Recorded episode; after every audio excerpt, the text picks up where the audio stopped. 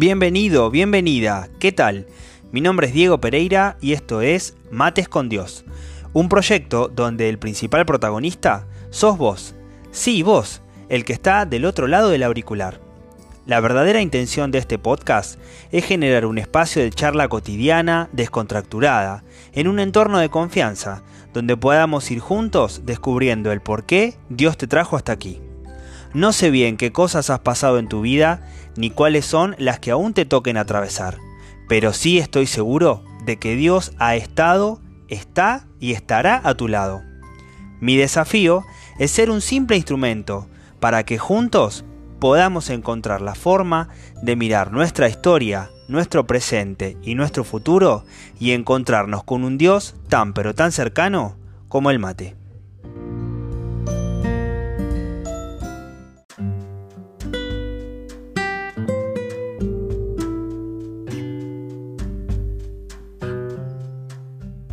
Hola, ¿qué tal? Bueno, bienvenido, estés donde estés.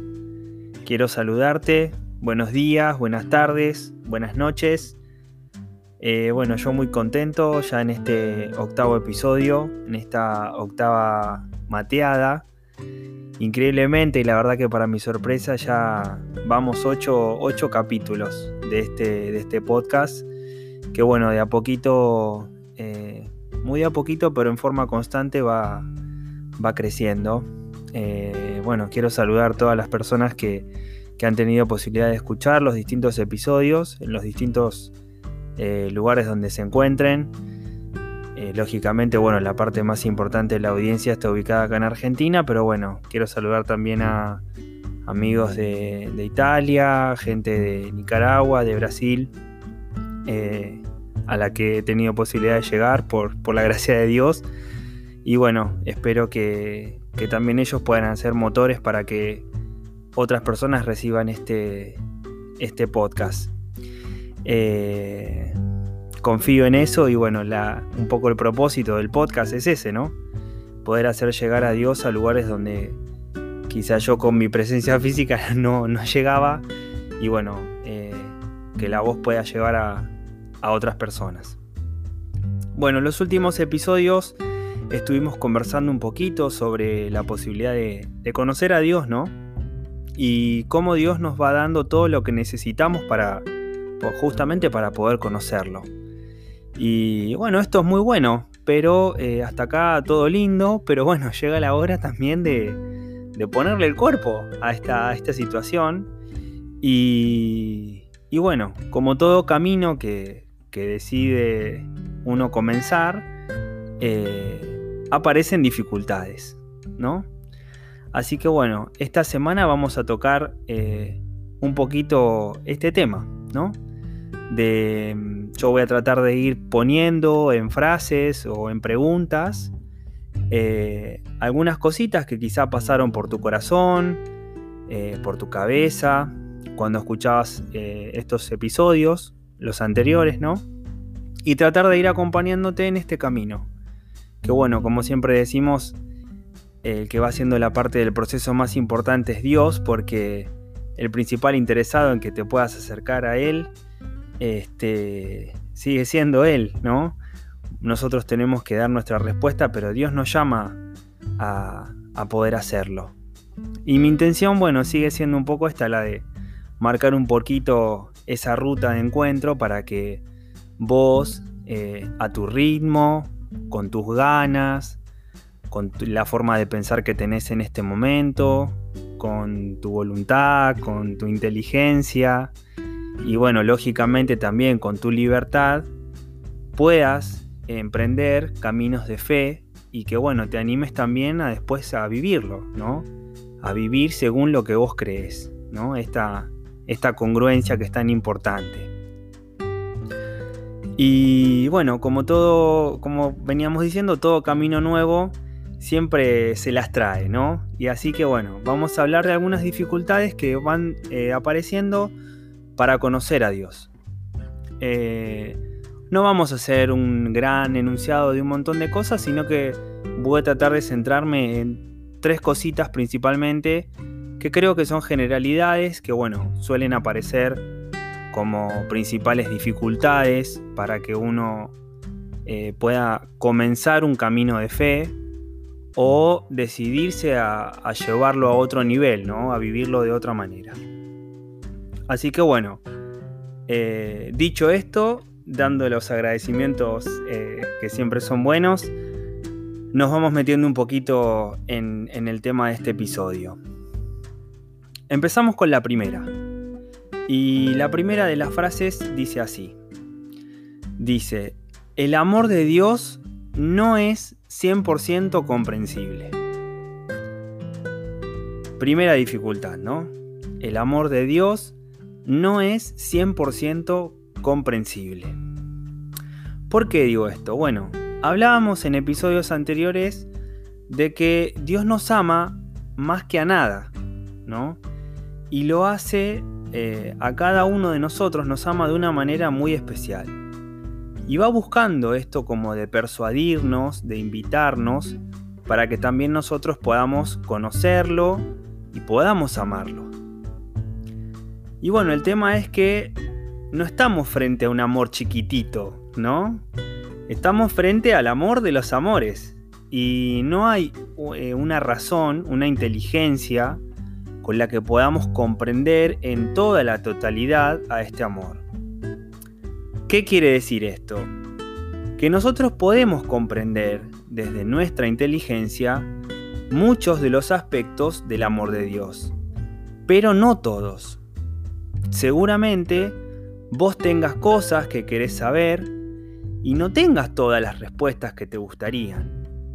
O puede ser que en este momento tengas algunas respuestas sobre la fe, pero que no te lleguen a satisfacer en una totalidad. Por eso decimos de que aparte del amor es importante también la fe. Porque sabiendo que hay certeza en el amor que Dios tiene por nosotros, también es verdad de que hay cosas que no nos son reveladas o que se nos van mostrando a lo largo de nuestra relación con Dios. No es una manera de conocerla todo de inmediato, ¿no? tiene un proceso. Y que sea de esta manera tiene también una parte de lógica. Pensamos, por ejemplo, a ver, en una pareja, cuando recién se conocen. Los dos se conocen, los dos se gustan, se tratan bien, se respetan, empiezan a compartir cosas y tienen confianza, pero no llegan a conocerse en su totalidad.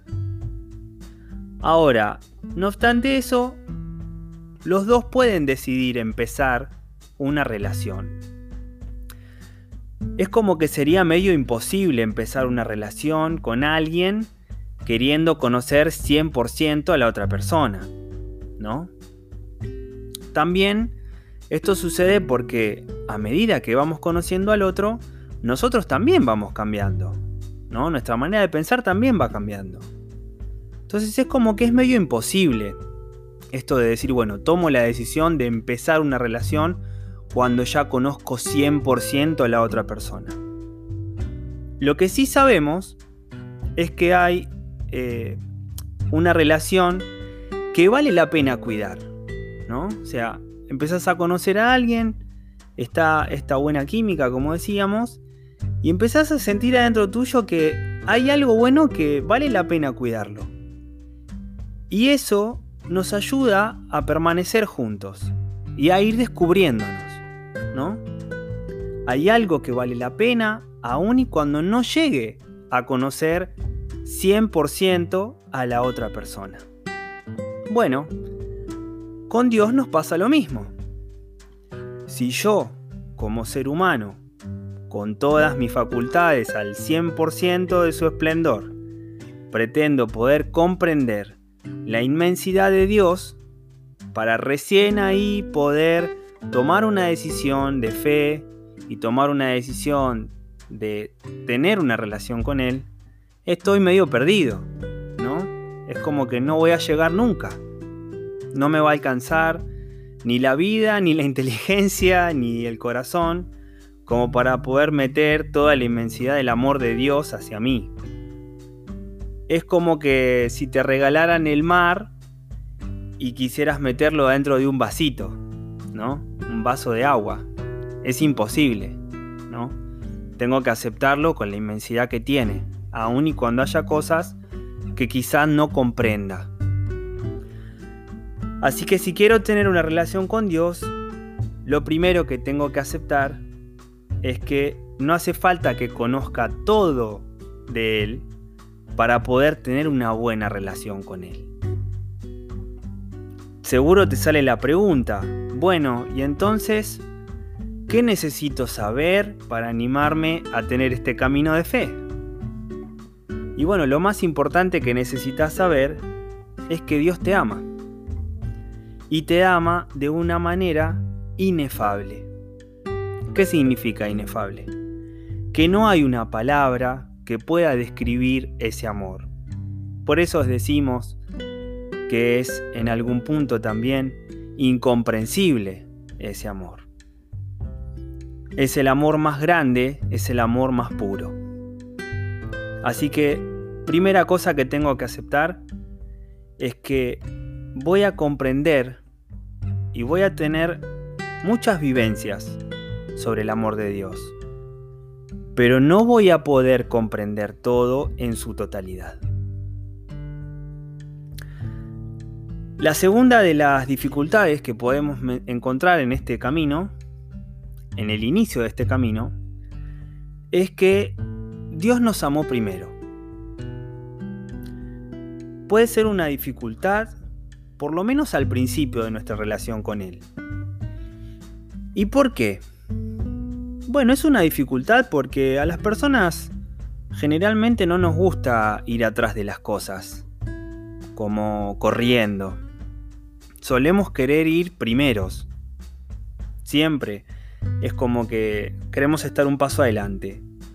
Y acá es como un descubrir, ¿no? Descubrir que Dios te amó y te pensó desde antes que vos tuvieras la noción de que Él lo hacía. Es como que a veces van pasando cosas, ¿no? Y Dios está presente. Dios muestra su fidelidad. No te suelta, te está acompañando, aún y cuando vos no te das cuenta.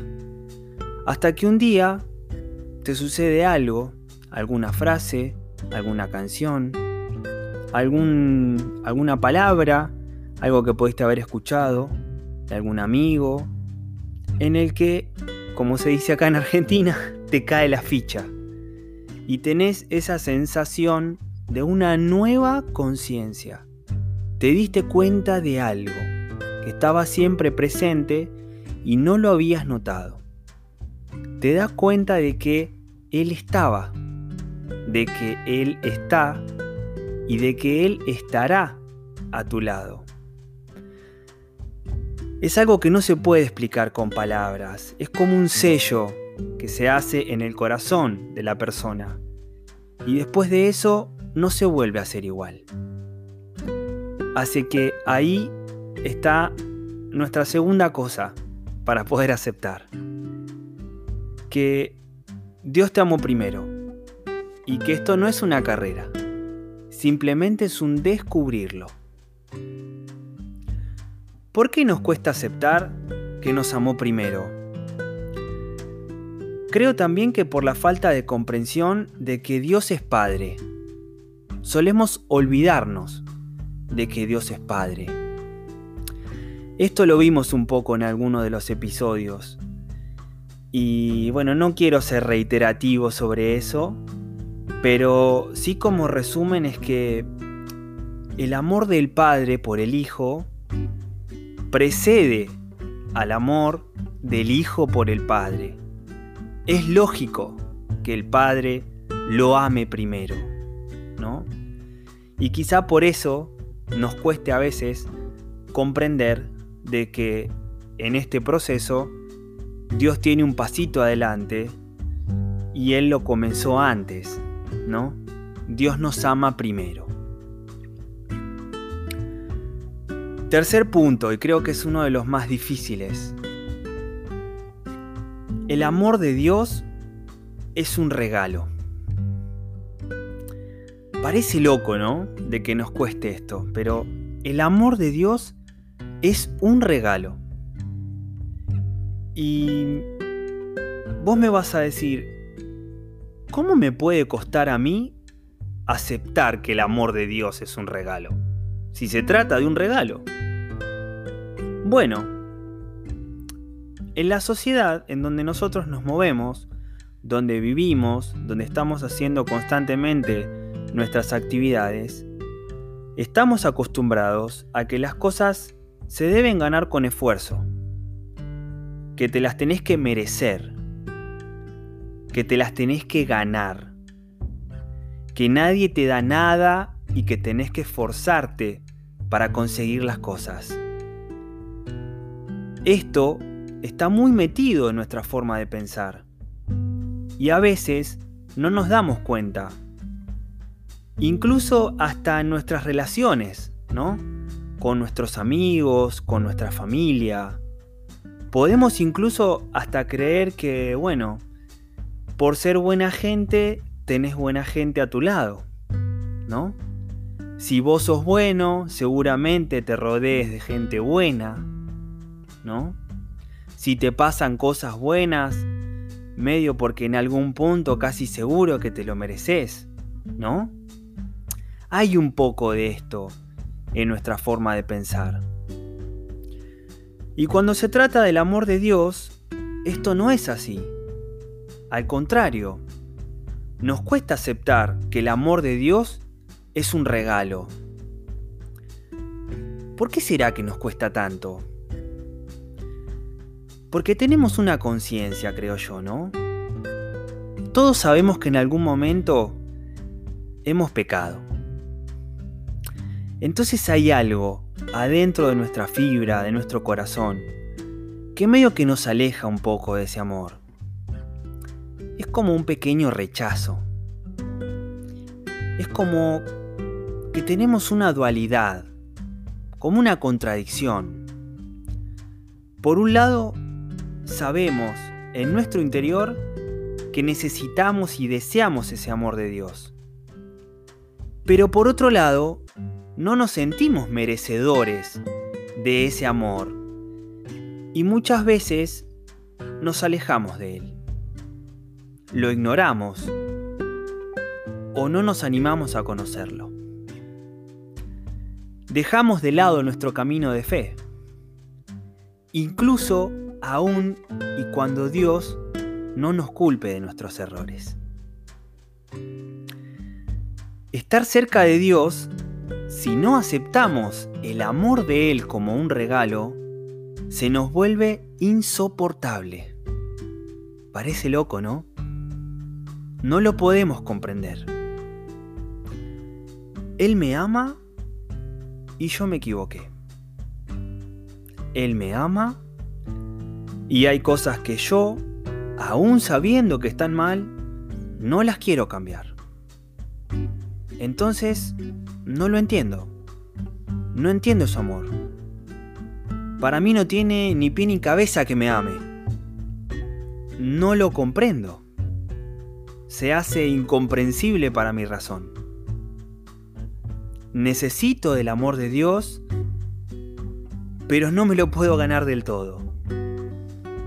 No le encuentro justificativo a su amor. Incluso a veces puede aparecer como una sensación de indignidad a ese amor. Siento que no lo merezco. ¿Cómo me va a amar? Nuestra conciencia y nuestra sensación de culpa muchas veces se mete en nuestra relación con Dios. Hay veces en que nos puede pasar de que queremos ilusamente sentirnos merecedores del amor de Dios. Sin lograrlo, ¿no? Lógicamente. Entonces, como que no lo merecemos, no lo merezco, no lo recibo. Y soy yo mismo el que se priva de tener esa relación con Dios sin darme cuenta que su amor por mí no cambia por mi cercanía. Yo puedo estar más cerca o más lejos de Dios, pero Él no me va a amar más o menos por eso. A veces, lo que prima en el corazón de la persona vendrían a ser cosas como esta, ¿no? Frases como esta o pensamientos como este. Yo necesito el amor de Dios, pero en algún punto no soy tan merecedor de ese amor. Porque si me acerco a este Dios, que es todopoderoso, que todo lo conoce, como Él sabe todo de mí, sabe de lo bueno, sabe de lo malo, entonces resulta que también conoce mi pecado. Y resulta que si conoce mi pecado, medio como que yo no soy digno. ¿Qué pasa si pienso así? Bueno, pasa que puedo alejarme, porque en algún punto creo que mis errores no me hacen merecedor de ese amor. Entonces me cierro. Me cierro y no me abro a la posibilidad de aceptar el amor de Dios como un verdadero regalo. Y me olvido, me olvido de que Dios me ama por lo que yo soy. Me olvido de que no me ama por lo que yo hago. El amor de Dios no es algo que las personas nos tengamos que ganar. El amor de Dios es un regalo. Y como tal, los regalos se aceptan o se rechazan. No se merecen. Esto pasa también en la vida, ¿no? Seguramente te habrá pasado de que en algún momento te pudieron haber dado algún regalito cuando quizá no te habías portado del todo bien. Y lo mismo al revés. También te debe haber pasado de que muchas veces te has merecido un reconocimiento y quizá no lo has tenido. Aceptar esta verdad de que el amor de Dios es un regalo hace que la relación con Él sea más sencilla. De otra manera, medio como que sería imposible tenerla. No es posible tener una relación con Dios o tener fe si pienso que lo que Él me da me lo tengo que ganar. Si lo pienso así, voy a terminar generando una sensación como de algo que es inalcanzable. Y créeme que es algo con lo que mucha gente vive y créeme también que es algo por lo que mucha gente se aleja de Dios.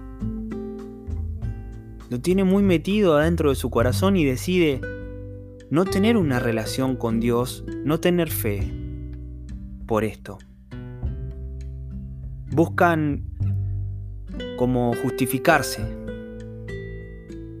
quizá incluso hasta engañando a su propio corazón piensan, como a mí no me interesa cumplir los mandamientos y atar mi voluntad, no me interesa nada de Dios. ¿Ves? Ahí está. Ahí se hace presente. Yo no cumplo. Entonces si no cumplo, no me interesa. No me interesa porque si no lo cumplo no lo voy a merecer. ¿Ves la relación?